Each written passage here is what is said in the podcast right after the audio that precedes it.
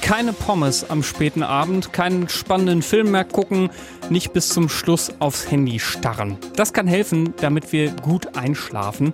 Aber es gibt da noch was, was einige Leute für sich entdeckt haben. Und zwar einen ganz bestimmten Einschlafsound. Und den nehmen wir uns jetzt mal ganz genau vor.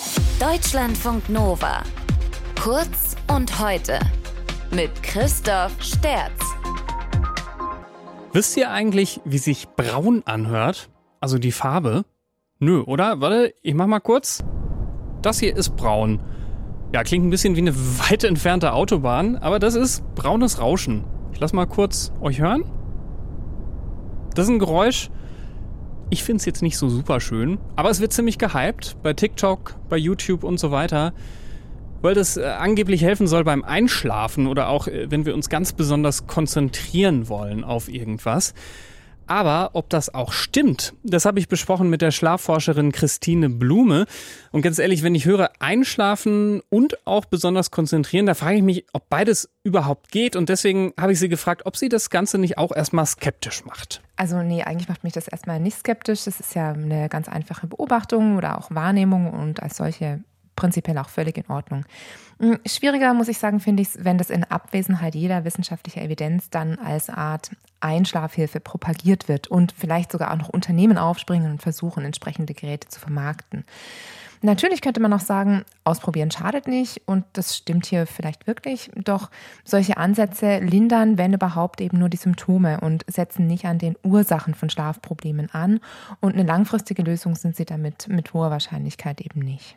Okay, aber Brown Noise, das ist ja so, so ein Grundrauschen in so einer ganz bestimmten mhm. Tonhöhe, da verändert sich nicht viel so. Ähm, kann das aber nicht trotzdem wirklich echt beim Einschlafen helfen? Ja, können natürlich. Ähm, aus wissenschaftlicher Sicht gibt es aber kaum Evidenz dafür, dass man dadurch schneller einschlafen würde. Ich denke, dass manche Menschen eben das Gefühl haben, dass ihnen das beim Einschlafen hilft. Das kann verschiedene Gründe haben. Einerseits überdeckt ein solches Rauschen natürlich andere Störgeräusche und Lärm. Andererseits verhindert ähm, das Rauschen eventuell auch ein Stück weit, dass wir in der Stille der Nacht unseren eigenen Gedanken nachhängen und die dann uns am Einschlafen hindern. Und mich erinnert das braune Rauschen auch an so Wellen am Strand, muss ich sagen. Und auch wenn man da noch wirklich wenig weiß und ich da echt spekuliere, Naturgeräusche, die könnten durchaus eben auch für Entspannung sorgen.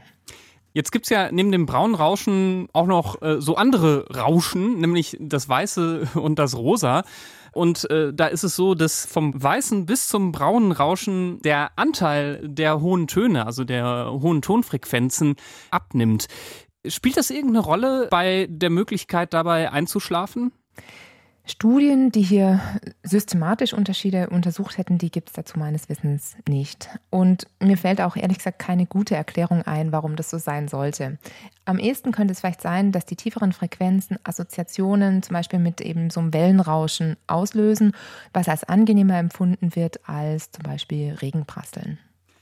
Jetzt sagst du, äh, dass das mit dem braunen Rauschen vor allem noch nicht wissenschaftlich äh, so richtig schön erforscht worden ist und es da keine Evidenz gibt. Aber was, was gilt denn so ganz grundsätzlich äh, für Geräusche beim Einschlafen?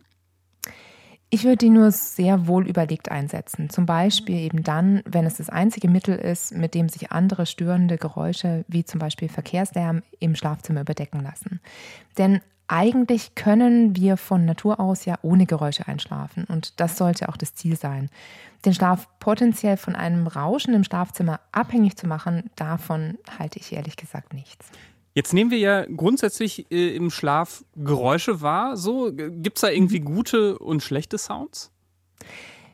Auch das ist natürlich individuell sehr verschieden. Es gibt Grund zur Annahme, dass insbesondere Stimmen von uns unbekannten Menschen, also vielleicht auch sowas wie Podcasts zum Beispiel, eher keine so gute Wahl sein könnten. Möglicherweise signalisieren die unserem Gehirn im Schlaf, dass da was in der Umgebung eben nicht so ist, wie es sein sollte. Eben etwas Unbekanntes. Aber auch sehr emotionale Reize sind sicher eher keine so gute Wahl.